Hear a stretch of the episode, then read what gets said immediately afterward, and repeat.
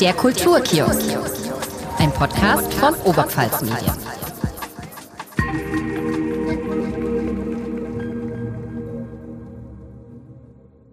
Herzlich willkommen im Kulturkiosk, ein Podcast von Oberpfalz Medien. Mein Name ist Kira Lorenz und mir gegenüber sitzt heute die Claudia Moser. Hallo. Heute zu Gast bei uns ist ein dynamisches Duo, die AutorInnen Hilde Artmeier und Wolfgang Burger.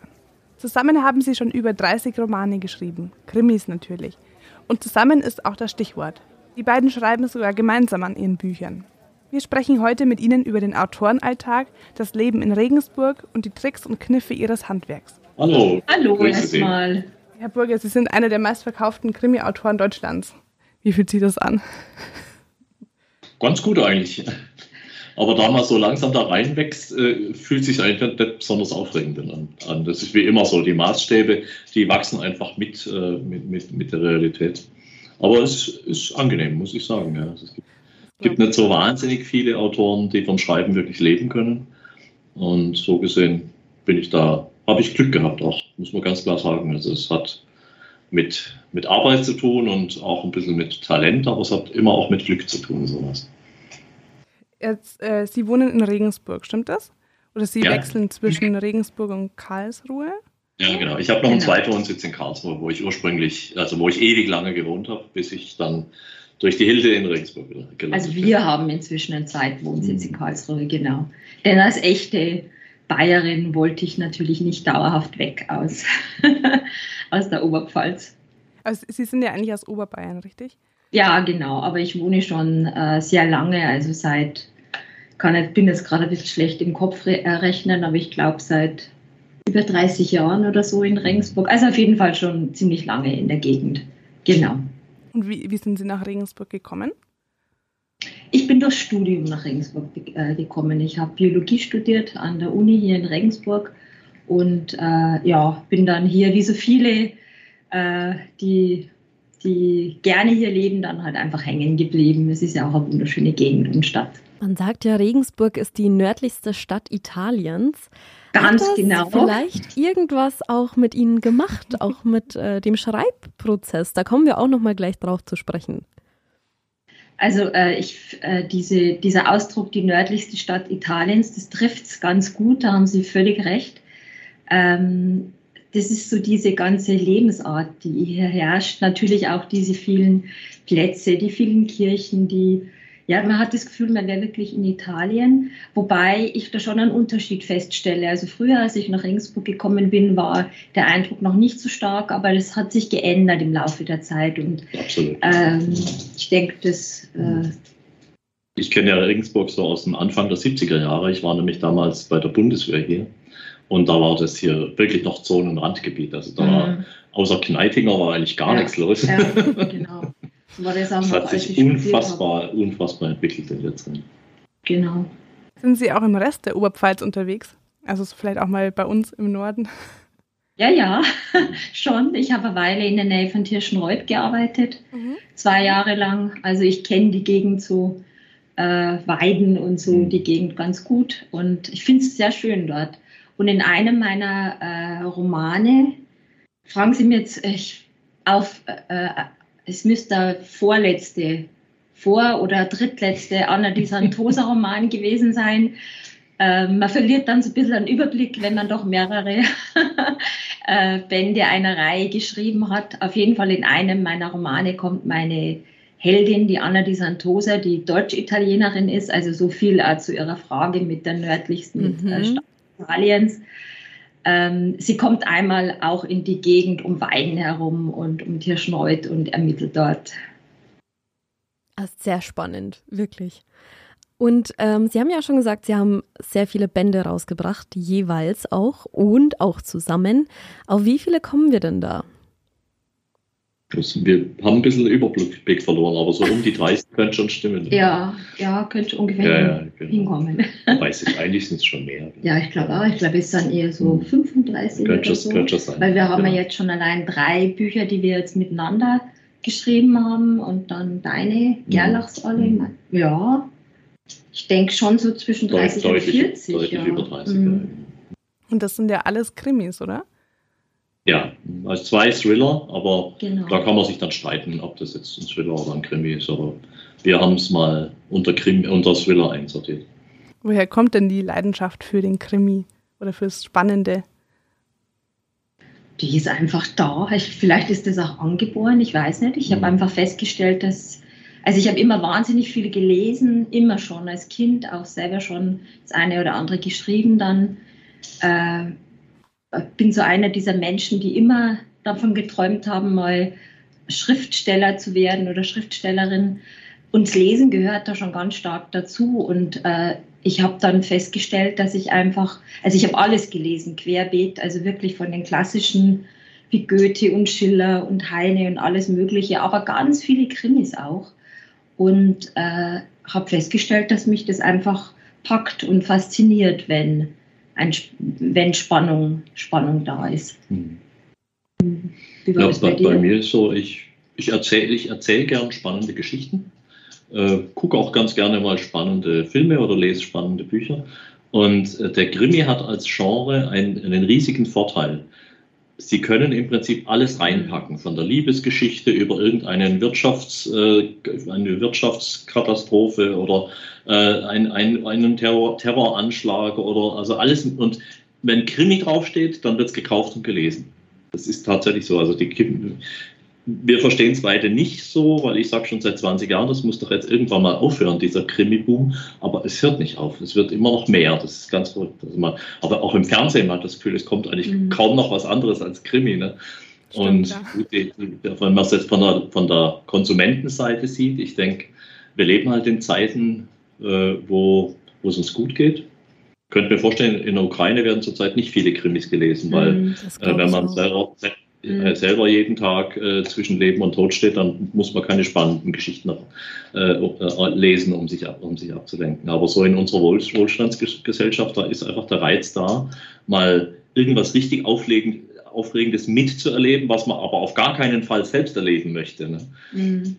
Das stimmt und ich Mhm. glaube, es ist auch genau das, was du vorher gesagt hast, äh, dass auch alles drin ist. Also e egal jetzt welche Richtung, es ist, der Krimi ist ein Spiegel unserer Zeit und ich glaube, dass viele. Menschen sich einfach wiederfinden. Und gut, die einen mögen jetzt eher die ganz spannenden oder die Hardball-Sachen, die anderen eher dann die äh, cozy, sagt man in der Fachsprache, die dann mehr so gemütlich dahin plätschern. Aber ich denke, das ist was, wo jeder Mensch oder jeder Leser zumindest, jede Leserin viel von sich herausziehen kann und auch so das eine oder andere aus dem eigenen Erfahrungsschatz wiederfindet, ohne aber direkt betroffen zu sein. Ja, Was halten Sie von Krimi-Podcasts? Ich Gibt's da habe keine einen, den Erfahrung. Sie hören, Habe ich gar keine Erfahrung damit. Gar keine, okay. Da möchte ich mal auf unseren verweisen, denn Mhm. wir von äh, Oberpfalz Medien haben nämlich einen tödliche Oberpfalz. Falls ihr Ah. den noch nicht kennt, gerne mal reinhören. Ja, dann ja machen wir das. Ja. machen wir gerne. Danke für Genau. den Tipp. Da geht es aber um wahre Kriminalfälle. Also Genau, aus Ah, ja. der So. Oberpfalz. echten Könnte ja Menschen. für uns auch interessant sein als Inspiration. Ne? Das Ja, absolut. absolut. Wenn Sie denn jetzt keinen Krimi mehr schreiben könnten, welches Genre würden Sie sich dann aussuchen? Also ich hoffe, dass ich immer Krimi schreiben kann, weil ich die einfach wahnsinnig gern schreibe. Aber ich habe jetzt nebenbei auch tatsächlich angefangen, äh, an einer Familiensaga zu arbeiten, äh, die voraussichtlich ja in drei, vier, naja eher vier, vier Jahren erscheinen wird. Genau. Es ist sehr umfangreich, weil es um einen großen, großen Teil der deutschen Geschichte auch geht. Also, Äh, also um der 100 neuere, Jahre der neueren eigentlich deutschen Geschichte. der neueren deutschen Geschichte 100 Jahre und das ist natürlich ein großer Zeitraum. Da muss ich viel recherchieren. Es geht um, ja, wie gesagt, um eine Familie in verschiedenen Generationen. Ähm, das ist so etwas, wo ich gemerkt habe in letzter Zeit, das beschäftigt mich sehr. Also das möchte ich gerne mal schreiben. Und jetzt habe ich halt einfach irgendwie so mit den Vorarbeiten schon damit angefangen. Ich habe über die Frage noch nie nachgedacht, was ich sonst machen würde. Wie viel Recherche steckt denn grundsätzlich in so einem Buch? Schon viel. Sehr unterschiedlich. Also jetzt in, Ja. den, in den Italien-Krimis steckt viel Recherche, Ja, äh, weil da mal will man ja doch auch in den Orten und Häusern und so halbwegs realistisch sein, damit man keine bösen E-Mails kriegt, dass man da ja gar nicht links abbiegen darf und solche Sachen. Und äh, das ist aber natürlich auch ein sehr schöner Aspekt. Wir werden jetzt im, im September nochmal wieder auf Elba fahren, um da für den neuen, für den zweiten Band äh, die letzten Recherchen zu machen. Und es gibt Schlimmeres, als in Elba zwei Wochen Urlaub zu machen und sie dann auch noch von der Steuer absetzen zu können. Das glaube ich. Kann man natürlich nicht, also das war jetzt ein Scherz. Nicht komplett. Aber ein, ein Teil ein kann man schon. Teil, ja, genau. genau. Das, ja. das, das geht schon.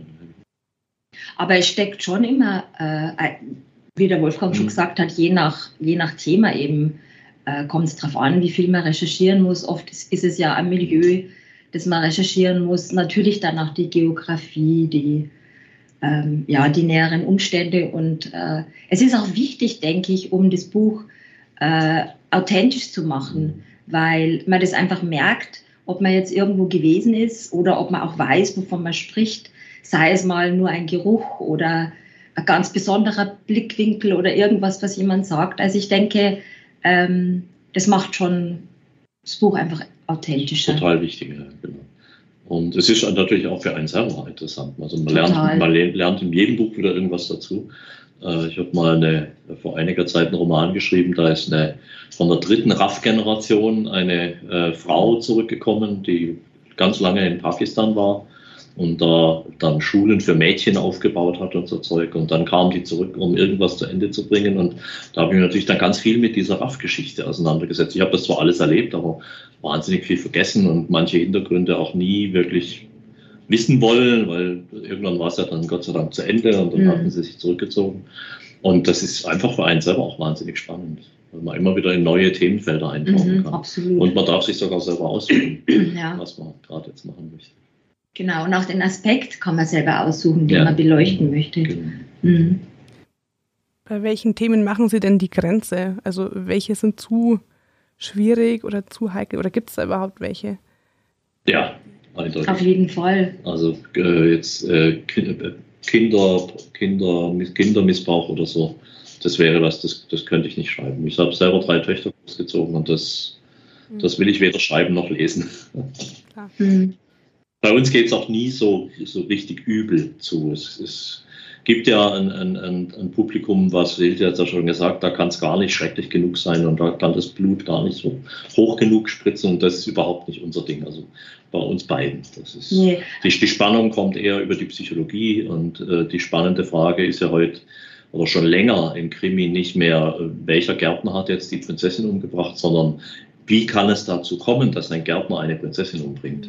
Was muss mit dem Mann passiert sein oder zwischen diesen beiden, dass der eine ein Messer nimmt und, und, und, und das daraus, das, das sind eigentlich die, spannend, die wirklich spannenden Geschichten für uns. Also letztendlich sind es so diese ganz klassischen Fragen oder diese ganz klassischen Themen. Ähm, wie kommt jemand äh, in, in eine Ausnahmesituation? Was muss alles passieren, dass irgendwas äh, geschieht in dem Leben eines Menschen, dass er völlig, völlig anders reagiert? Und äh, eben, wie der Wolfgang schon gesagt hat, diese psychologischen Momente, die damit reinspielen und auch die Konflikte zwischen den Menschen, zwischen den Figuren im Mhm. Roman, das interessiert uns beide sehr. Mhm. Wie geht der eine damit um, wie die andere und was tut man, um das zu vertuschen und äh, oder auch zu zeigen, was geschehen ist. Das sind die Dinge, die uns interessieren. Da wirft sich bei mir jetzt gerade die Frage auf, da muss man ja eigentlich denken wie ein Krimineller, oder? Natürlich muss man, ähm, wie soll ich sagen, offen sein für alle möglichen äh, Gedanken. Man muss sich schon manchmal mit Themen beschäftigen, die einem eigentlich fremd sind. Das ist schon klar, sonst könnte man nicht an solche Themen herangehen. Ähm, äh, ich denke, das ist das gleiche Thema jetzt zum Beispiel bei Polizisten, die ja auch so eine gewisse kriminelle Energie brauchen, aber eben auf der, sage ich mal, auf der sogenannten richtigen Seite stehen. Äh, ich denke, man darf sich nicht scheuen, auch äh, Themen anzugreifen, die jetzt in Brandgebiete führen. Ich denke, das ist Ja, ja.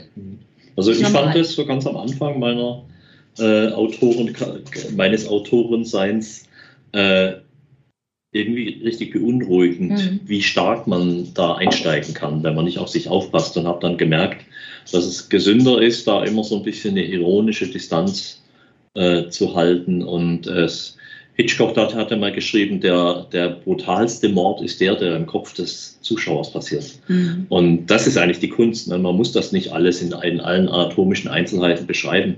Äh, der, der, das, was im Kopf des Lesers oder der, der Leserin vor sich geht, das ist eigentlich das Entscheidende. Und wie mhm. gewinnt man eine Distanz ähm, auch zu diesen Gedanken dann? Oder wie, wie entspannen Sie nach so einem Krimi? Spazieren gehen, spazieren gehen. Schön essen. Ja, wir haben es natürlich auch einfach, weil wir dadurch, dass wir zu zweit sind, auch immer drüber sprechen können. Das ist Sowohl über die, über die aktuelle Geschichte oder die aktuellen Geschichten oder die, die Problematiken, die dabei entstehen. Äh, da merkt man dann sehr schnell, dass man auf dem Boden der Realität ist mhm. und dass wir eben letztendlich doch von außen drauf gucken, auch wenn wir uns sehr in die Figuren hineinversetzen.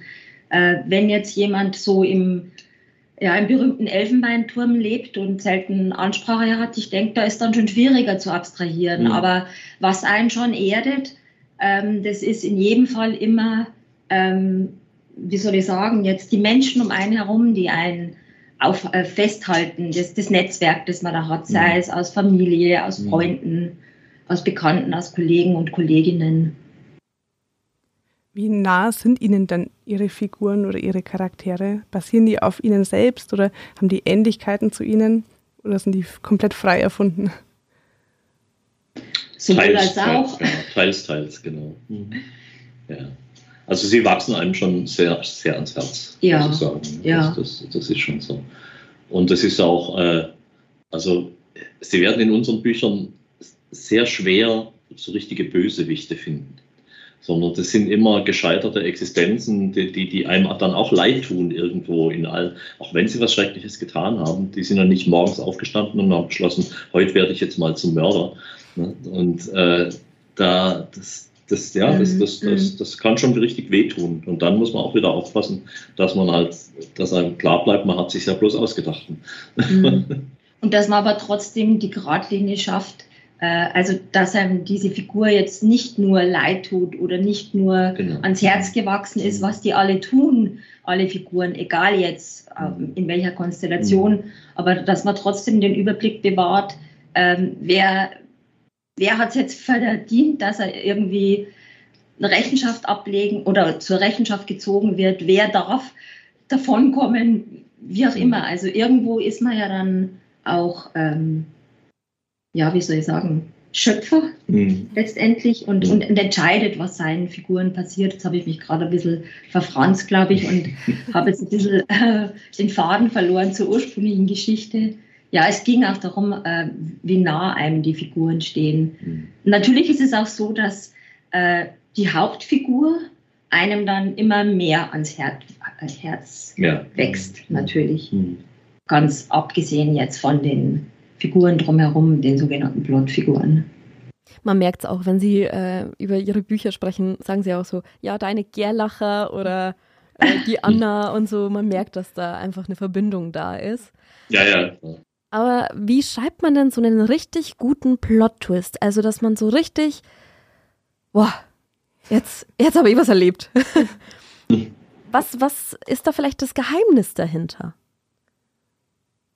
Das ist viel Handwerk.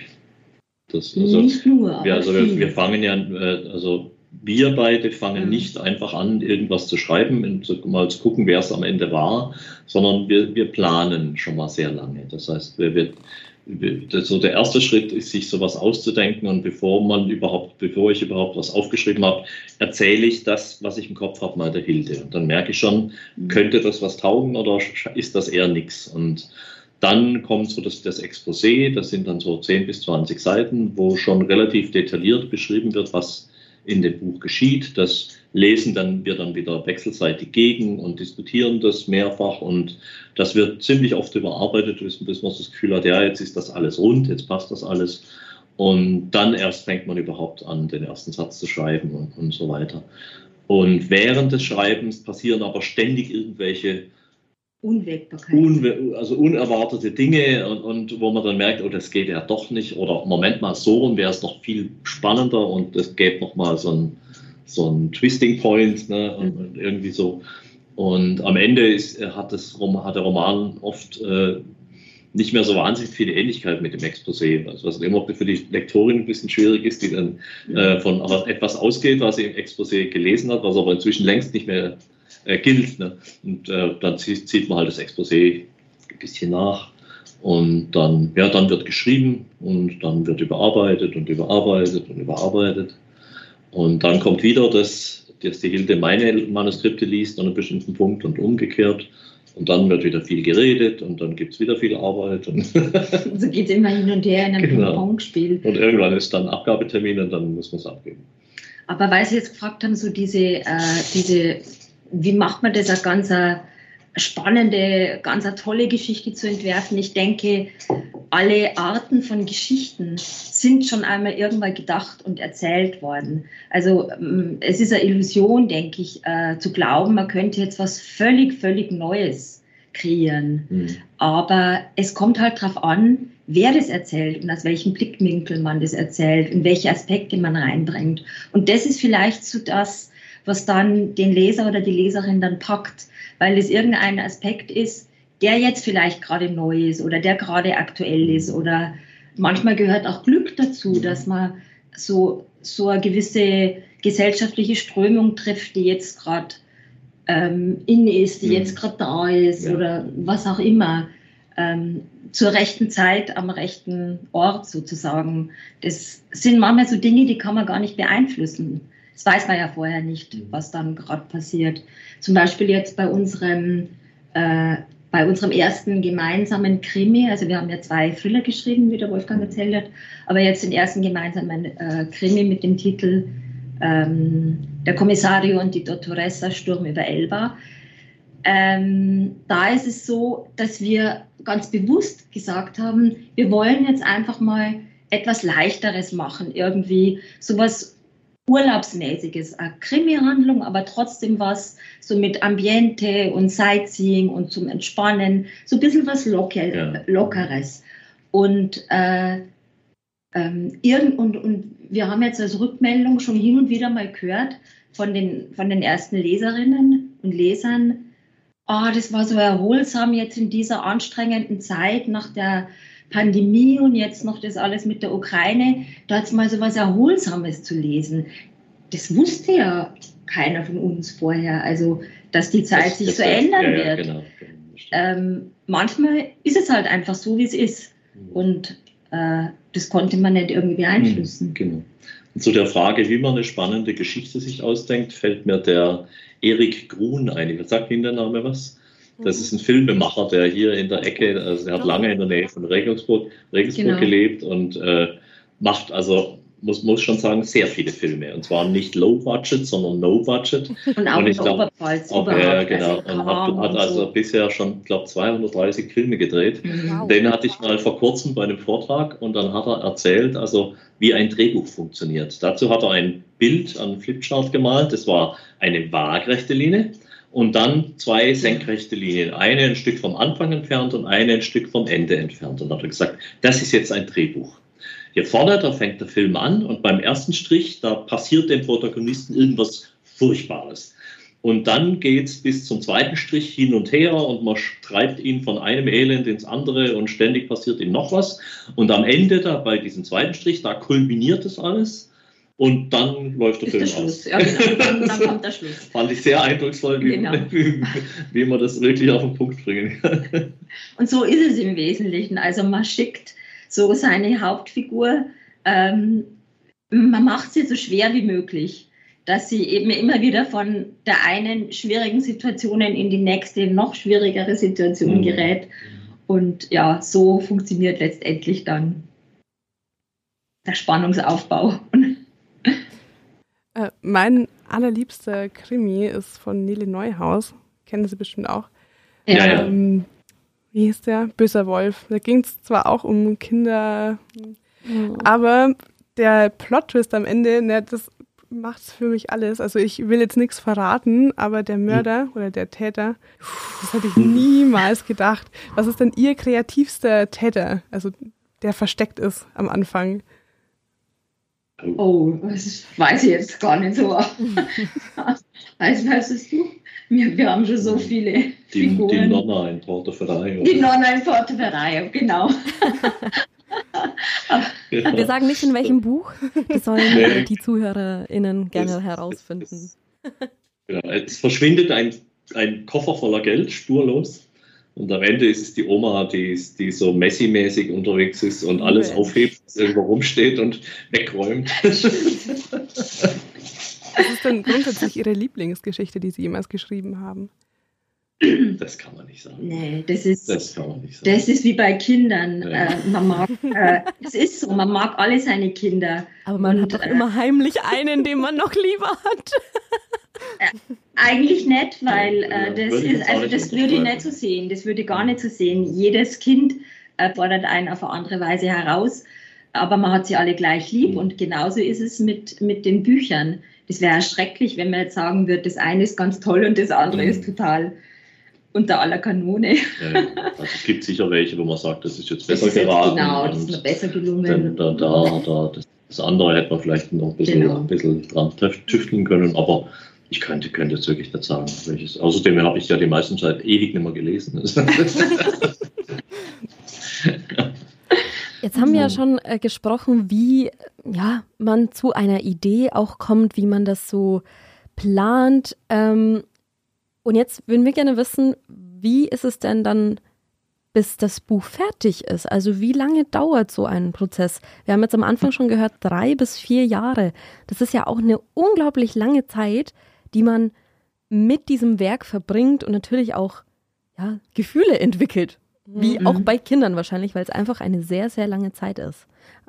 Das ist aber jetzt natürlich ein, äh, ein besonderer Fall mit dieser Familiensaga, weil ich da sehr viel äh, jetzt einfach von der Geschichte her recherchieren muss. Das ist äh, jetzt wesentlich länger als wie jetzt beim normalen Krimi. Beim normalen Krimi, äh, bis man, äh, es kommt auch drauf an.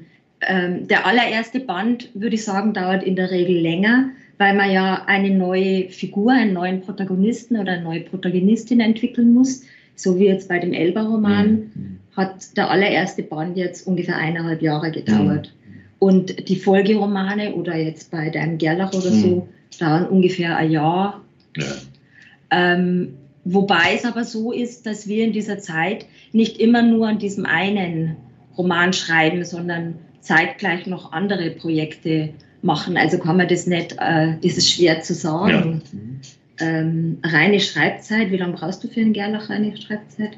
Also jetzt in Stunden, in. Stunden, Stunden könnte ich nicht sagen, Nee, aber so ein aber- Dreivierteljahr, genau. Ja, Mhm. Ja, kommt Genau. immer drauf an, wie schnell man tippt, oder? Ja, das Ähm, ist nicht nicht, nicht, nur. nicht nur. Das Nicht ist, nur. Äh, man schreibt auch dann, wenn man gar nicht am Laptop sitzt, weil das äh, im Idealfall und nur so funktioniert es auch, ab, da verlässt eigentlich die Geschichte einen nicht. Ne? Man, man Mhm. trägt die immer mit sich spazieren, muss auch regelmäßig dran arbeiten, damit das nicht abreißt im Hinterkopf. Und dann plätschert so gemütlich Mhm. vor sich hin und Mhm. hin und wieder hat man mal einen, Hänger, dann reden wir, wie könnte es jetzt da weitergehen oder äh, ich habe da irgendeinen toten Punkt und habe keine rechte Idee und dann ent entwickeln wir zusammen eine und dann geht es wieder weiter. Und äh, man kann auch nicht acht Stunden am Tag schreiben. Das ist völlig unmöglich. Das, Mhm, ist, das, das ist viel zu anstrengend für den Kopf. Also bei mir ist schon nach, nach drei, maximal vier Stunden habe ich das Gefühl, jetzt bin ich restlos blöd. Jetzt geht für heute nichts mehr. Noch E-Mails beantworten oder Müll runtertragen, das schaffe ich dann gerade noch.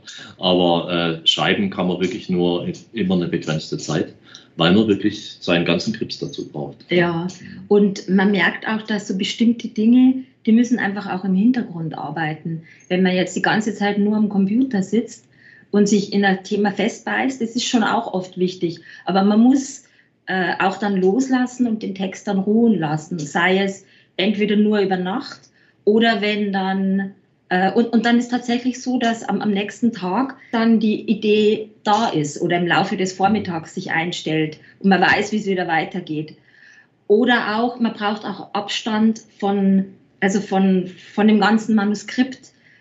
Also das haben wir beide immer Mhm. wieder festgestellt, dass man nach bestimmten Arbeitsschritten, wenn jetzt von mir aus die erste Version, weil es ist ja nicht so, dass man jetzt ein Buch von, vom Anfang bis zum Schluss schreibt und dann ist fertig, sondern wir schreiben so, dass wir halt erstmal einen Rohtext entwerfen und dann im Laufe von vielen Überarbeitungen wird der Text dann immer besser und besser, bis er schließlich dann an den Verlag geht und dann ins Lektorat kommt. Also das sind sehr viele Arbeitsschritte dazwischen und ähm, es tut dazwischen einfach gut, wenn man jetzt von mir aus äh, den Rohtext überarbeitet hat oder dann schon mal die erste Version wieder überarbeitet hat, ähm, den Text dann einfach auch mal ruhen zu lassen. So eine, zwei oder drei mhm. Wochen, je nachdem, damit dann wieder ähm, was in einem selber passieren kann und man wieder mit einem anderen Blick auf die Figuren und auf die Handlung äh, zugeht und die wieder von den Abstand einfach gewinnt. Mhm. Das ist ganz, ganz dringend nötig beim Schreiben. Sonst ist man zu sehr, ähm, ja, man verfährt sich zu sehr. Man kann das nicht mehr so genau beurteilen, was jetzt gut ist und was nicht so gut ist. Genau. Und was passiert dann, wenn der Text komplett fertig ist mit allen Versionen und allen Überarbeitungen? Dann geht es ans Lektorat, richtig? Genau. Genau. Genau. Und was wird da gemacht? Die Lektorin liest das Ding zweimal. Einmal geht sie drüber, um äh, mal zu gucken, ob das von der Geschichte her alles passt. Die recherchiert auch nochmal die Straßennamen nach und erwischt mich erstaunlich oft dabei, dass ich den Straßennamen falsch geschrieben habe. Sie geht die Kapitel. Oder dass der gar nicht stimmt. Geht, geht, Ganz woanders. Ja, das soll auch so schon passiert sein. Schon oft gewesen. Oder sie, sie, geht sogar die Kapitelzählung durch und erwischt, erwischt mich erstaunlich oft dabei, dass ich mich irgendwo verrechnet. Unfassbar. Oder dass, dass das mit den Daten stimmt. Also diese Dinge. Und im zweiten Durchgang, da geht es dann um Sprachliches. Und also, natürlich auch, wenn ich kurz einhaken darf, natürlich auch logische Zusammenhänge. Logische Zusammenhänge. Ob irgendwelche Brüche in der Handlung ja, sind genau. oder mhm. eine Figur irgendwie, mhm. keine Ahnung, äh, mal ganz ein plattes Beispiel. Äh, am Anfang der Szene was Grünes anhat mhm. und am Schluss hat es was mhm. Blaues an. Also genau. nur so ganz, genau. ganz einfache Dinge, aber natürlich auch komplexere Dinge, genau. was die Logik angeht. Oder der Banküberfall ist am Sonntag. Genau. und äh, im zweiten, da geht es dann um, die, um sprachliche Dinge, also Wortwiederholungen, das stilistische. Ja, stilistische Sachen, der, so der, der Feinschrift, genau. Dann kommt es wieder zurück. Also die Lektorin macht normalerweise nur Vorschläge also mhm. wir kennen auch eine Ausnahme, aber eine richtige Lektorin, die macht nur Vorschläge und sagt, also so fände ich es besser und es lohnt sich immer, darüber nachzudenken. Es mhm. ist aber nicht immer gut, das blind zu übernehmen. Also oft ist es dann der Anstoß, dass man über einen Satz nochmal nachdenkt, aber es dann nicht sklavisch so, so, macht, wie die Lektorin meint, dass es gut wäre, sondern es muss ja zu mir passen und, und nicht mein Ziel und nicht ihre. Dann geht es wieder ins Lektorat. Und dann kommt das blöde Ding so nach zwei, drei Wochen nochmal zurück als Word-Datei, die man aber nur noch eingeschränkt bearbeiten kann. Und dann wird es nochmal jetzt wieder mit zeitlichem Abstand und anderem Blick, mit wachem Blick auch vor allem, nochmal komplett gelesen. Und es ist unfassbar, wie, wie viele Fehler man da noch findet. Also mhm. wirklich von irgendwelchen inhaltlichen Granaten, äh, also wo man denkt, ich schäme mich dann immer so vor mir selber, weil ich denke, wie blöd bist du jetzt? Hast du schon siebenmal, achtmal überarbeitet und hast das nicht gesehen, dass da Praxis statt Kanzlei steht mhm. an einer Stelle. Gerade war jetzt gerade im neuen Band. Es geht um eine Anwältin und Gerlachs Tochter bezeichnet deren Kanzlei als Praxis und ich, die Lektorin hat es nicht gemerkt und die Hilde hat es nicht gemerkt. Danke. Ich habe es achtmal nicht gemerkt. Es ist nicht zu fassen. Also es ist unglaublich. Das ist also wirklich ein ja, aber das bringt wahnsinnig viel. Bringt viel. Und dann gibt es halt auch noch ein reines Korrektorat. Ähm, das ist praktisch dann nochmal mindestens ein, äh, also zwei. eine Person, zwei. mindestens eine, also ja. zwei, mhm. die, die, einfach nochmal kurz über die, über die Sprache drüber gehen, ob ja. jetzt alles orthografisch, alles richtig ist. Ja. Genau, Kommas und solche genau. Dinge. Und selbst die finden dann manchmal noch Logikfehler, wenn man Glück hat.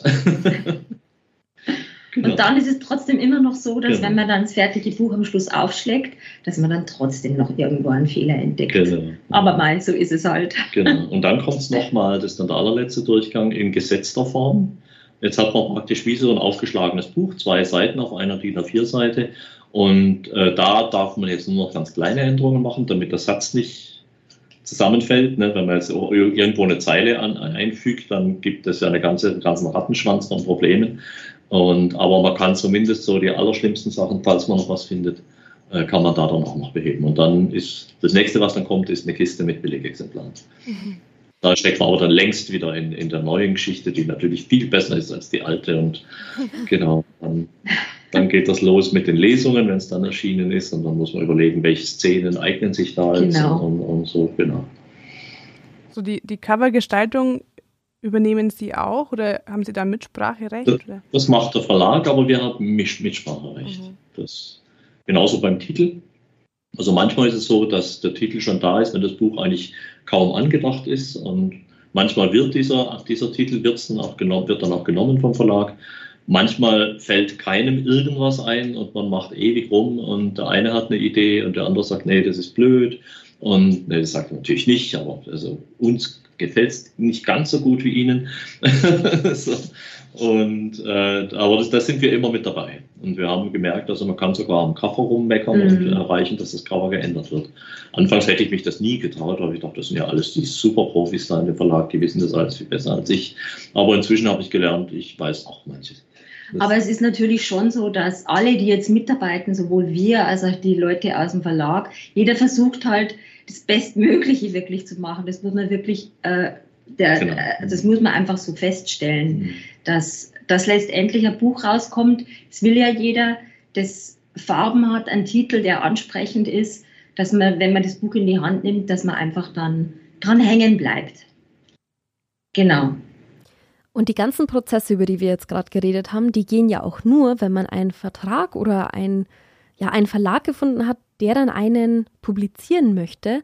Ja, ja. ja klar. Wie ist der Weg dahin? Also ähm, steinig. man muss ja auch überzeugen wahrscheinlich mit dem, was man schreibt.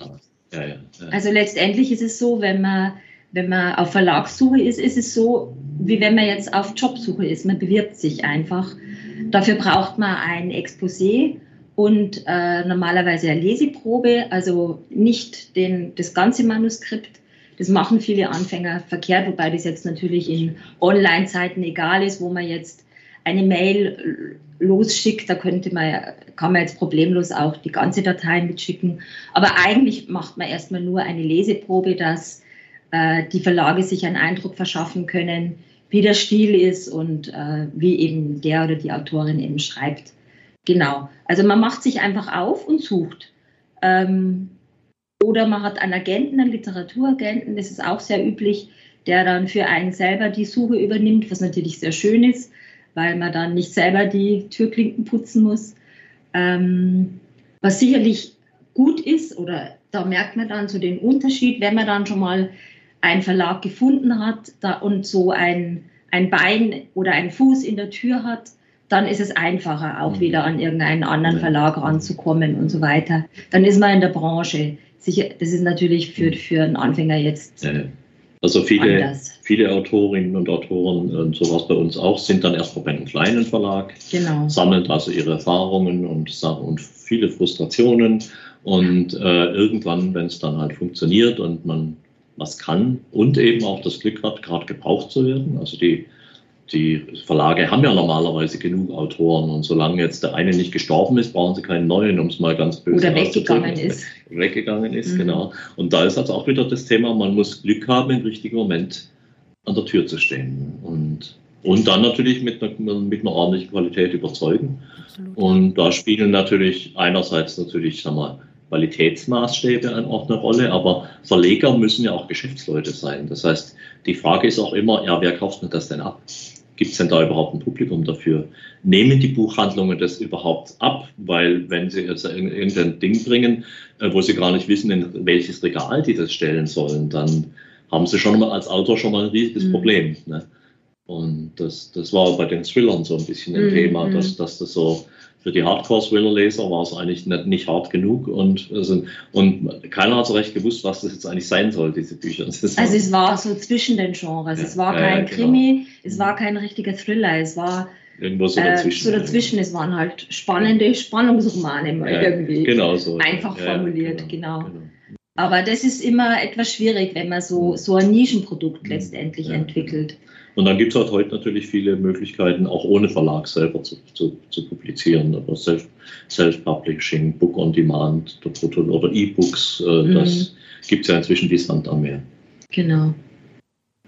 Gut, dann würde ich mal sagen, wir machen eine kurze Pause. Vielleicht holen Sie sich einen Mhm. Kaffee. Wir machen Mhm. das auch. Ähm, Okay. Das ist Ja. eine Idee. Ja, super Idee. Ja, fast. Liebe Hörer, dranbleiben, wir sind gleich wieder da. Werbung. Lisa, ich hab's getan. Ich habe die Onets-App runtergeladen und ich sag dir, ich bin begeistert. Was gefällt dir denn am besten? Also ich finde es erstmal gut, ist vielleicht ein bisschen spezifisch, aber dass ich mit meinem, äh, mit meinem Daumen nicht ganz übers Handy langen muss, sondern dass die Navigationsleiste direkt an meinem Finger ist. Was ist das für ein Service? Aber natürlich auch äh, die personalisierten Artikelempfehlungen, die man aus dem Onetz eh schon kennt. Also was will ich mit Nachrichten aus Schwandorf? Ich komme gar nicht aus Schwandorf, sondern natürlich wird mir das alles personalisiert zur Verfügung gestellt, nämlich Nachrichten, Reportagen, natürlich auch Blaulichtinfos, Interviews, die mich interessieren, Kommentare ist mein Lieblingsthema, Kommentare und Kolumnen. Ja, also ich finde ähm, die Artikelempfehlungen übrigens auch am coolsten und die einfache Bedienung. Wo hast du es dir runtergeladen? Was hast du für ein Handy? Ich habe ein iPhone, wie jeder weiß. ähm, ja, im App Store natürlich, aber die Onetz-App gibt es ja natürlich auch im Google Play Store. Kostenlos. Jeder, der es noch nicht hat, sofort runterladen. Die ist echt gut. Alle Infos gibt's natürlich auch auf onetz.de slash app.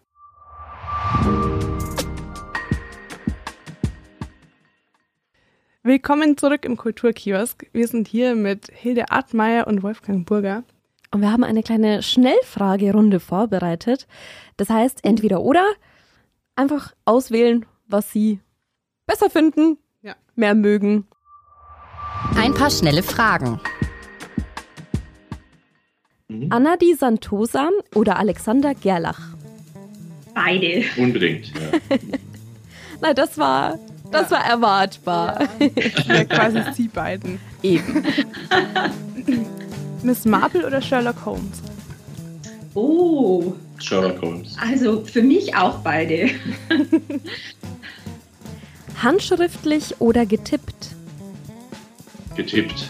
Unbedingt. Meine Handschrift kann ich nicht mal selber lesen. Sind Sie Arzt? Ja, mein ehemaliger Chef hat mal gesagt, Herr Burger, von Ihrer Handschrift müssten Sie eigentlich Arzt werden. Italien oder Schweden?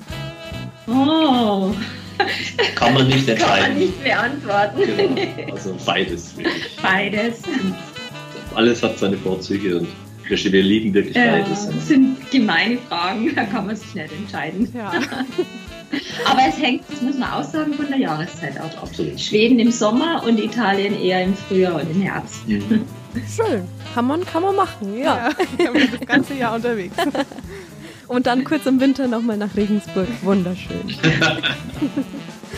Dazwischen muss man, man kann ja, das ist der Vorteil, man kann ja überall arbeiten. Wir haben unser Laptop immer dabei. Das Also von stimmt. daher, ja, genau. Sind wir praktisch immer im Einsatz. Bier oder Sekt? Sekt. It depends. Weil wir haben nämlich Hängt von den Umständen ab und vom, von dem, was es zu essen gibt. Wir haben nämlich gesehen, dass sie in, äh, auf ihrer Webseite haben sie immer, wenn sie ein Buch feiern oder so, haben sie immer Sekt gepostet. Da gibt es immer Sekt. Da gibt's Sekt, Ich glaube, ja. Piccolo. Genau. Genau. Roman oder Kurzgeschichte? Roman. Ja. Also wir machen auch Kurzgeschichten, Ja. aber Romane machen viel mehr Arbeit, aber auch viel mehr, viel, viel mehr Spaß. Viel mehr Absolut, Spaß. Ja, das geht, geht einem geht viel näher dran. So eine Kurzgeschichte, das ist ja, ja, kann man sich vorstellen. Das ist relativ schnell erzählt und in, auf zehn Seiten wachsen, wächst, wächst jetzt einem Mhm. so eine, eine Person auch nicht so ans Herz wie beim Roman, wo man mit dem durch Himmel und Hölle geht zweimal. Mhm. Auf jeden Fall. Regensburg oder Karlsruhe? Regensburg. Beides. Karlsruhe hat schon auch seine Ja, Vorzüge. das stimmt. Karlsruhe ist unwahrscheinlich grün. Also es ist wirklich sehr, sehr schön. Sehr französisch. Sehr französisch. Genau. Das war dir gar nicht klar, bevor ich Nee, nee, das genau, gesagt habe. genau. genau. Ich habe immer ge ge gewundert, was, wie staunend die Hilde um sich blickt. Wie kam es denn überhaupt Nee. dazu, dass Sie sich auf so einer Distanz kennengelernt haben? Regensburg, Karlsruhe. Wir haben uns bei einer Lesung kennengelernt Ach, und die sind ja immer irgendwo. Mhm. Genau. So also, irgendwo, ich würde es gern sagen, auf halbem Weg, aber es war näher an Karlsruhe. Ja, es war näher an Karlsruhe. Schön, wo war das, wenn ich fragen darf? Äh, Kirchhaus, das Kirche, kennt aber niemand. Genau. Das ist so. In Baden-Württemberg. Die nächste größere Stadt ist Heilbronn. Ist das Kirchheim am Teck oder Tick? Oder? Kirchhaus. Kirchhaus. Kirchhaus. Kirchhaus. Lesen oder schreiben? Sowohl als auch. Ja, beides. Also schreiben ohne Lesen geht nicht. Nee, das geht nicht. Mhm. Wir lesen auch beide, wir sind beide Leseratten. Also wir nehmen im Urlaub immer riesige Stapel an Büchern mit, äh, die wir dann teilweise also aus so einem öffentlichen Bücherschrank rausziehen. Da gibt es in Karlsruhe ein paar mehr als hier und am Ende des Urlaubs wieder hintragen und wieder reinstellen. und ja, und natürlich hat man ständig so Listen im Kopf, was man alles lesen möchte von Kollegen und Kolleginnen oder irgendwas, was man halt mal irgendwie gehört oder äh, keine Ahnung gelesen hat, was halt lesenswert ist. Da werden die Stapel immer größer, genau. Solo- oder Gemeinschaftsprojekt? Also Gemeinschaft ist, ist Gemeinschaft netter. ist Gemeinschaft ist netter. Ja, es ist sehr viel unterhaltsamer. Es ist sehr viel unterhaltsamer, es geht sehr viel schneller. Ja, ja. Und sehr viel kreativer auch. Also ja. Man, das ist immer unglaublich, was uns da so alles einfällt, wenn wir da zusammen rumschwimmen. Ja. An der Donau spazieren gehen. Das ist, das ist schon, das ist was ein, ein großes Glück, dass wir das Absolut. gemeinsam können. Das können ist ganz wenigen, glaube ich, vergönnt. Absolut. Wir haben also es war uns schon klar, dass es gut funktionieren wird, dass wir zu zweit schreiben, weil wir bei unseren einzelnen Reihen schon so lange miteinander gearbeitet haben. Der Wolfgang hat schon erzählt, uns die Geschichten erzählt haben und dann zwischendrin die Manuskripte gelesen haben und lektoriert haben und so. Aber äh, es war uns also klar, dass es gut funktionieren wird, das Schreiben zu zweit. Aber dass es so gut funktioniert, war für uns beide wirklich eine Überraschung. Mhm. Und die Kreativität ist der Faktor ist nicht mal zwei, sondern wirklich, also mindestens mal zehn, würde ich mal sagen. Weil es sich einfach so gegenseitig, äh, wir uns da so hochkatapultieren, mhm. gell? Ja. Ist echt schön.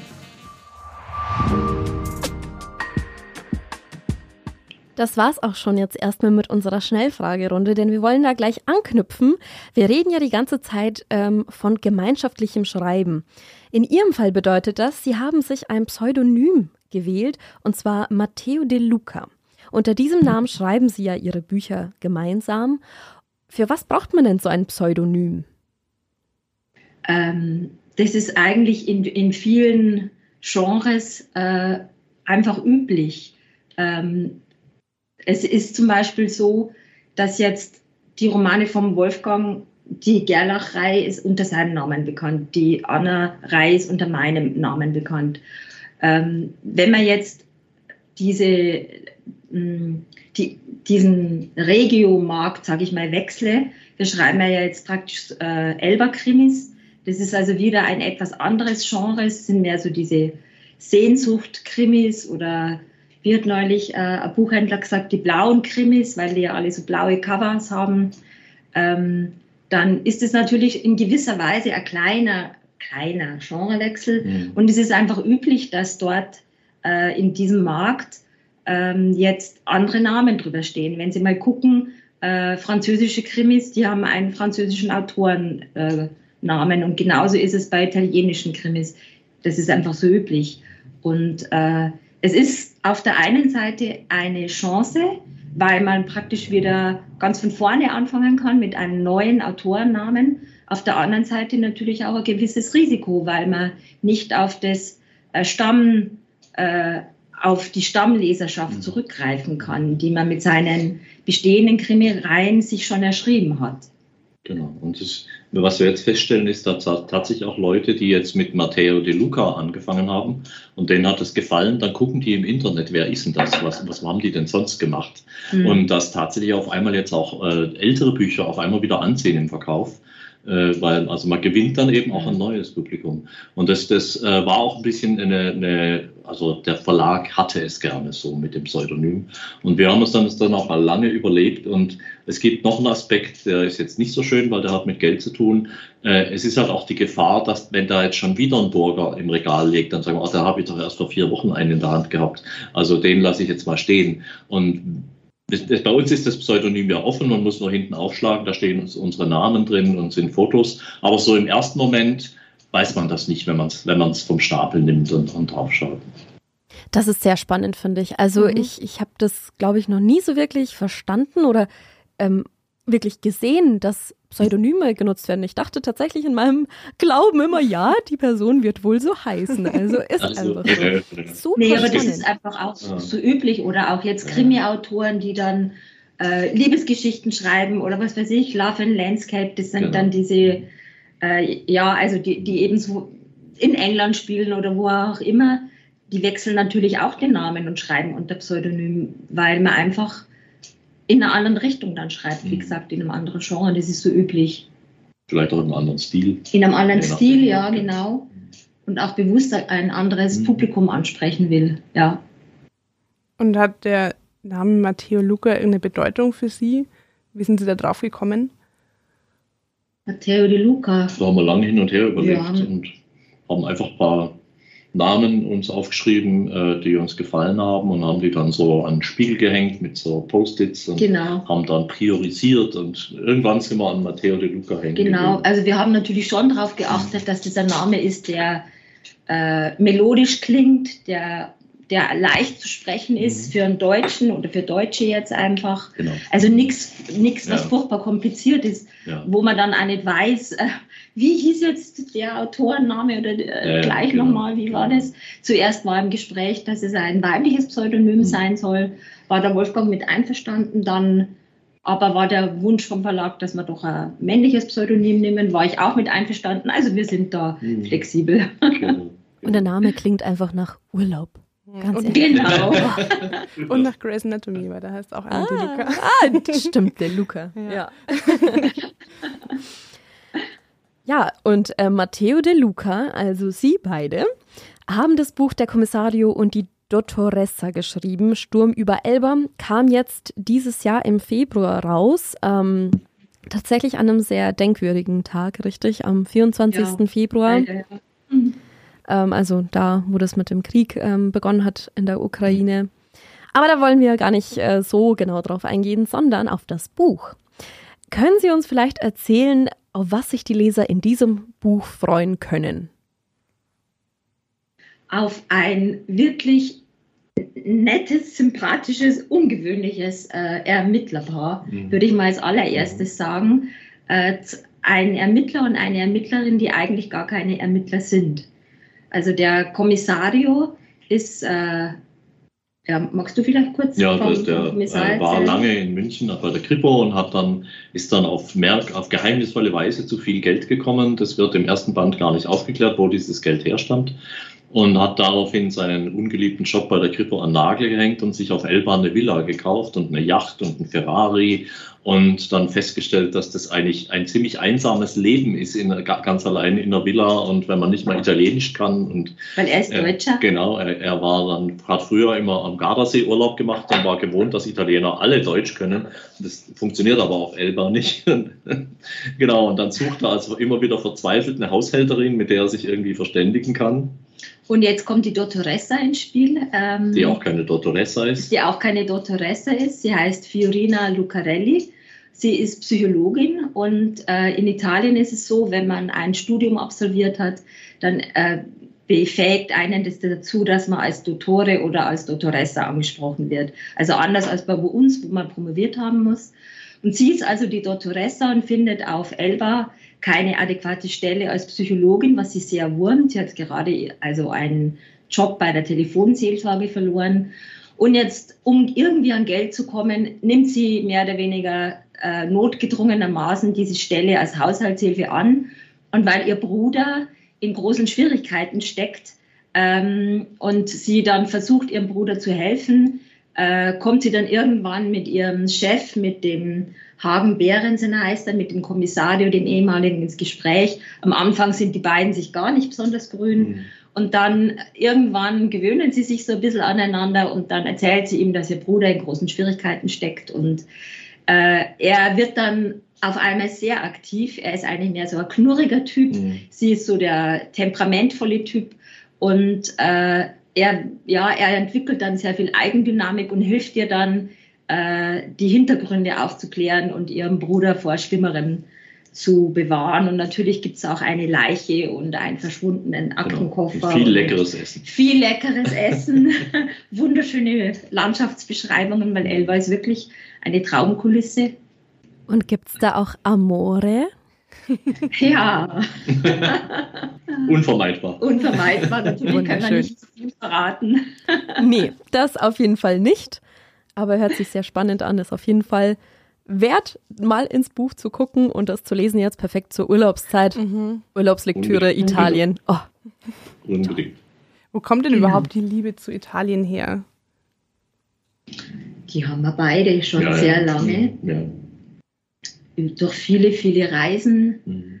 Ähm, ich habe irgendwann dann mal angefangen, Italienisch zu lernen und äh, habe eine Weile in einem Agriturismo, also auf so einem landwirtschaftlichen Betrieb in der Toskana mitgearbeitet und äh, Sie hatten es ja vorher schon mal äh, angesprochen, äh, Regensburg als nördlichste Stadt Italiens. Und äh, als ich dann so an dem Punkt war, also ich habe äh, zuerst eine, eine Reihe geschrieben mit einer Kommissarin, die in Regensburg spielt, diese Reihe. Aber als die dann zu Ende war, war die Überlegung, was mache ich jetzt? Und dann wollte ich eben eine neue Reihe mit einer neuen Figur. Und dann äh, hat so diese Liebe zu Italien und auch dieses Attribut von Regensburg, nördlichste Stadt Italiens, mich eingeholt, weil ich mir gedacht habe, äh, diese neue Reihe, jetzt diesmal nicht mit der Kommissarin, sondern mit einer Privatermittlerin, die wird erstens wieder in Regensburg spielen, weil es nur da, dort spielen kann, weil meine Anna Di Santosa äh, Deutsch-Italienerin ist. Und das war für mich ganz klar, dass das nur in Regensburg spielen kann, mit diesem ganzen Ambiente, mit diesem mediterranen Flair aus. Es fehlt eigentlich nur das Meer, finde ich. Sonst Stimmt, ist ja. Würde ich auch sagen. Ja. ist doch die Donau. sehr italienisch. genau. genau. Ja, und irgendwie, und dann, und dann, dann waren wir so an dem Punkt, irgendwann, äh, nach ein paar Bänden, dann hatten wir unsere beiden Thriller geschrieben mhm. und dann hat der Verlag, also der Piper Verlag, uns gefragt, ob wir uns nicht vorstellen könnten, gemeinsam auch eine Krimireihe zu schreiben. Und dann war wieder die Überlegung, wo soll es spielen? Mhm. Also eben im Ausland, das war klar, in irgendeinem Urlaubsland. Und dann sind wir irgendwie in Italien hängen geblieben, mhm. gell? Ja, viel mehr kennt man nicht. Also Schweden-Krimis zu schreiben aus Deutschland macht keinen Sinn, weil die haben, weiß Gott, genug eigene Krimi-Autoren. Und ich mag auch dieses depressive Zeug, ehrlich gesagt. Also das, das ist alles immer so finster und so schrecklich. Und das wollten wir Büstadt ist ein so wunderbar liebes Städtchen und da ich weiß gar nicht, wie viele hundert Jahre vergangen sind, seit, seit, da mal ein Verbrechen geschehen ist. Und das, äh, das ja, also das wollten wir Genau, das Finstere nicht. lag uns nicht. Genau, dann, blieb ja nur gesagt, Italien. Dann haben wir gesagt Italien, dann mhm. war so die Idee die Toskana und du hattest dann die Idee mit Elba. Mhm, genau. Und da war unser Verlag dann dermaßen begeistert, äh, gab es auch noch nicht. Also das ist meines Wissens noch der allererste Elber-Krimi, ja. den es gibt. Die erste Elber-Reihe. Irgendwann wird es äh, wahrscheinlich auch Nachahmer geben, aber das ist auf jeden Fall unser Verdienst, dass wir jetzt die erste Elber-Krimi-Reihe erfunden haben. Genau. also gibt es noch Fortsetzungen? Von dem ja, ja, ja, Der zweite Band ist schon heftig in Arbeit. Also wir schreiben, wir sind jetzt schon äh, ja, mittendrin. Mhm. Äh, Im September ist unser Abgabetermin und da wird schon wieder fleißig getüftelt. Ja. Haben Sie denn genau. heute schon geschrieben daran? Ja, klar. Ja, ja, wie, wie, sieht denn so ein äh, typischer Tag aus? So ein Schreibtag? Morgens gibt es Tee, dann gucken wir uns irgendwann an und sagen, okay, jetzt haben wir genug gequatscht, jetzt gehen wir an die Arbeit. Aber das ist nicht dann, um 10, gell? Also das nee, ist so nee, zwischen nee. 8 und ja, halb 9 ja, oder so. Genau. Also heute haben wir festgestellt, dass wir im Winter immer früher anfangen als Ja, genau, wegen der und, Zeitumstellung. Genau, und dann äh, geht jeder in sein Arbeitszimmer sozusagen genau. und dann sitzen wir da vor den Computern und dann irgendwann hisst einer die weiße Fahne und ruft Kaffee. Genau. Und dann ist Kaffeepause. Und da gibt es dann unsere erste Teambesprechung. Genau. wo wir dann genau. überlegen, ja. Da gibt es immer was alles? zu besprechen. Also ja, genau. irgendwas ist immer, wo du da wollte ich mit dir noch drüber reden und so. Und, und das ist und das ist wahnsinnig das hilfreich. Das ist so hilfreich, wenn man das zu zweit ja. machen kann. Also, wenn man das so ganz allein macht, also vor allem wenn man dann nicht mal mehr einen Partner hat, was ja auch gibt, oft genug das ist dann schon ein einsames Geschäft. Also das ist, da ja, muss man ja. schwer aufpassen, dass man nicht depressiv wird. Aber so zu zweit ist das herrlich. Also es ist wirklich, wunderbar. Wir lieben das. Ja. Ja, und dann, Und dann dann schreiben wir so praktisch bis Mittag. Ja, ich, ich höre ein bisschen früher Du hörst ein bisschen früher weil auf. ich, ich koche dann. Ja, weil ich habe das große Glück, dass mein Mann ein wunderbarer Koch ist. Oh, toll. Gibt es Genau, dann Italienisch? Ja, gerne. sehr Ja. gerne. Gerne, aber alles kunterbunt gemischt, Mhm. genau. Und äh, wir arbeiten ja praktisch jeden Tag. Also diese, diese drei bis vier oder vielleicht mal fünf Stunden Arbeitszeit, das ist jetzt nicht von Montag bis Freitag, sondern jeden Tag. Von daher summiert sich das und es ist oft so, dass wir uns dann irgendwie äh, äh, mal dran erinnern müssen, dass wir auch mal wieder einen Tag frei machen. Ja, ja. Das ist halt so die Krux bei der äh, Sache, wenn man dann selbstständig ist, dass man immer dahin arbeitet. Man ist ja nie fertig. Man ist nie fertig. Mhm. Genau. Sie sagen auch Teamarbeit. Ähm, haben denn Ihre Kinder auch was zu melden? Bücher bezogen. Äh, Ähm, Also es, es, ich bin nicht sicher, ob meine Töchter meine Bücher noch lesen. Ich glaube eher nicht.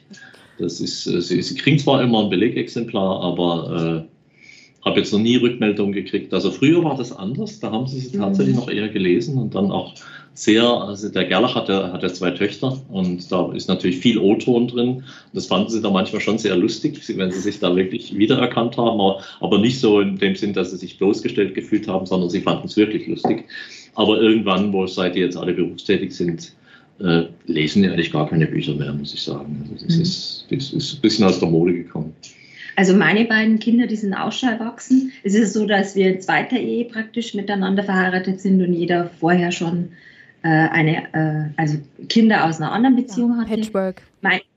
Genau, Patchwork ist Mhm. ganz typisch. Aber die sind genau. alle aus dem Haus. Das sind Ja, Mhm. sie, sind, sie sind alle schon erwachsen. Mhm. Also meine beiden Kinder sind eigentlich auch sind keine Krimileser. Mhm. Aber sie freuen sich auch immer wahnsinnig, wenn sie ein äh, Leseexemplar geschenkt bekommen. Und ich könnte mir vorstellen, irgendwann, irgendwann oder so schauen sie bestimmt mal hinein und gucken, was die Mama so gemacht hat. Aber meine Tochter kommt zum Beispiel hin und wieder ähm, zu einer Lesung Mhm. und freut sich da immer ganz fest und auch über Neuigkeiten. So mein Sohn freut sich ganz fest über Neuigkeiten. Also Das äh, ist doch das schön, ist natürlich ja. schon schon ein, ein, ein Thema einfach, wie es uns mit dem Schreiben geht und Mhm. alle freuen sich dann, wenn Und beneiden uns auch heftig. ne? ja genau Weil wir eben nicht morgens um 8 Uhr aus dem Haus toben müssen, sondern da gerade anfangen Tee zu trinken. genau. Also sie Äh, nehmen schon Anteil einfach Mhm. auch an dem Autorenleben und Mhm. freuen sich, wenn wieder eine neue Auflage rausgekommen ist Mhm. und solche Dinge. Aber Genau. beim Schreiben, da sind Sie ein Team, also da sind Sie zu zweit und da quatscht Ja. Ihnen auch keiner irgendwie rein, außer Nö. natürlich der Okay. Verlag oder die Lektoren oder Ja. wer auch immer. Äh, Sind- Sind wir Herr des Verfahrens. Genau, Ja. sind wir Herr des Verfahrens. Was manche, äh, also viele Autoren und, und, und Autorinnen, die jetzt alleine schreiben, also man hört das oft so, Mhm. stellen sich das sehr schwierig vor, können das gar nicht so richtig nachvollziehen, wie das eigentlich funktioniert zu zweit, weil man ja als Schreibender immer gewohnt ist, das zu schreiben, was man jetzt selbst für richtig hält. Und äh, ich glaube, manche, die, die fremdeln das ja damit. Mhm. Und es ist auch tatsächlich so, dass man ähm, über seinen Schatten springen muss, weil man so eine gewisse Kompromissbereitschaft mitbringen muss. Man darf nicht beleidigt sein, wenn der andere jetzt seinen Text, äh, den Text, den man selber geschrieben hat, kritisiert oder sagt, du, das könnte man vielleicht dann noch anders machen oder dieses und jenes hat mir nicht gefallen. Äh, aber das funktioniert bei uns recht gut. Wir kommen da recht gut damit zurecht, ähm, weil wir beide äh, das Buch als es ist ja unser Gemeinschaftsprojekt. Das steht für uns im Vordergrund und wir wollen, dass es so gut wie möglich wird. Genau. Die bessere Lösung gewinnt. Genau. Mhm. Und wie gehen Sie dann mit Kritik von außen um? So wie Oscar Wilde, wenn, äh, wie hat er gesagt, wenn die Kritiker, ich kann das nicht mehr genau äh, zitieren, aber wenn praktisch die Kritiker sich uneins sind, dann ist der Autor mit sich im Reinen. Das ist, äh, trifft es ungefähr, finde ich. Man kann nicht alles äh, ganz nah an sich heranlassen, weil irgendwann lässt man ja das Buch einfach los. Mhm. Und das, was wir oder ich jetzt mit meinem Anna Disantosa-Roman, du mit deinem Gerlach Mhm. oder wir mit unserer ähm, Elba-Krimi geben und zeigen wollten, äh, das wollten wir so machen, aber wir lassen es dann los und wir müssen ja dann dem Leser und der Leserin die Freiheit lassen, ihre Interpretation zu sehen, Genau. ihr ihre Meinung zu bilden und jeder hat halt eine andere Meinung. Genau. Aber so, solange die positiven äh, Rückmeldungen überwiegen, ist die, Genau. Welt, ist die Welt in Ordnung. Genau. Ja, wir wollten noch kurz so über die Gemeinschaft reden. Also gibt es so eine Art Community der Autoren in der Oberpfalz oder deutschlandweit oder es gibt ja den Verband Deutscher Schriftsteller, glaube ich. Ja. Sind Sie da aktiv und Ja. wie ist Ja. es da Ja. so? Nett. Nett. Viele nette Leute, muss man Ja. schon sagen. Ja, das ist, äh, Das Auch ist- inspirierend zum Teil? Oder macht jeder eher so sein? ja, letzteres. Letzteres, letzteres. Ja, genau. Und, aber das ist ja schön, dass da, da sind halt welche, die schreiben Gedichte und andere schreiben Sachbücher und, Und Dritte, Jugendbücher. Dritte oder- schreiben Fantasy oder Tod und Teufel. Aber es ist, ja, es ist nett. Es sind Es ist- nette Leute. Das ist, äh, jemand, der Bücher schreibt, ist normalerweise nicht völlig auf den Kopf gefallen. Also das sind Leute, mit denen man reden kann, die auch eigene Meinungen haben und Ja. oft vernünftige Meinungen haben.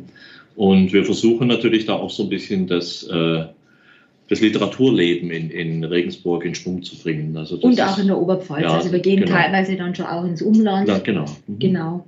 Und, äh, Und das machen dann Veranstaltungen, Lesungen Ja, genau, und genau. Mhm. äh, das ist schon sehr produktiv, genau. Und der Wolfgang ist inzwischen, darf ich das sagen schon? Mhm. inzwischen jetzt zwe äh, zweiter Vorsitzender vom Verband Deutscher Schriftsteller Ostbayern und hat da auch einen schönen Wind reingebracht, würde ich Mhm. jetzt einfach mal so sagen. Also es Stimmt. passiert viel und also viele neue Projekte und ja, es macht einfach Spaß. Was macht der Verband denn? Veranstaltet er Treffen oder gibt er irgendwie Hilfe? Also einmal äh, ist, ist das natürlich so äh, ein Berufsverband. Also man hat zum Beispiel, wir sind in der, der VS ist Verdi eingegliedert, der, der Gewerkschaft. Das heißt, man hat da auch, äh, wenn mal irgendwas klemmt, äh, juristischen Beistand, wenn ein Verlag irgendwie zickt oder man sich ungerecht behandelt fühlt. Und das andere ist, wir organisieren viele Lesungen im, äh, eben in Schwandorf, in Mhm. Amberg, in Frag mich nicht, In in Regensburg natürlich äh, Genau. hauptsächlich. Und jetzt momentan sind wir gerade dabei, ein Literaturfest im Kloster Frauenzell zu organisieren. Das wird am, vom 8. bis 10. Juli sein, also das ist schon sehr weit gediehen. Und da sind wir sehr, sehr gespannt, wie das wird. Ja. Wir haben da große Pläne, das dann eventuell, wenn das funktioniert, auch zu einer, zu einer regelmäßigen Veranstaltung zu machen. Das ist im Moment fast, im Moment fast meine Hauptbeschäftigung. Ja. Und es ist auch teilweise, also die, die Verbandsarbeit äh, oder äh, ist auch teilweise grenzüberschreitend. Also es gibt dann auch Kooperationen jetzt mit Tschechien Genau. zum Beispiel. Es wird auch in, äh, in dem Literaturfestival in Frauenzell äh, bei der einen oder anderen Lesung dann mal zum Tragen kommen.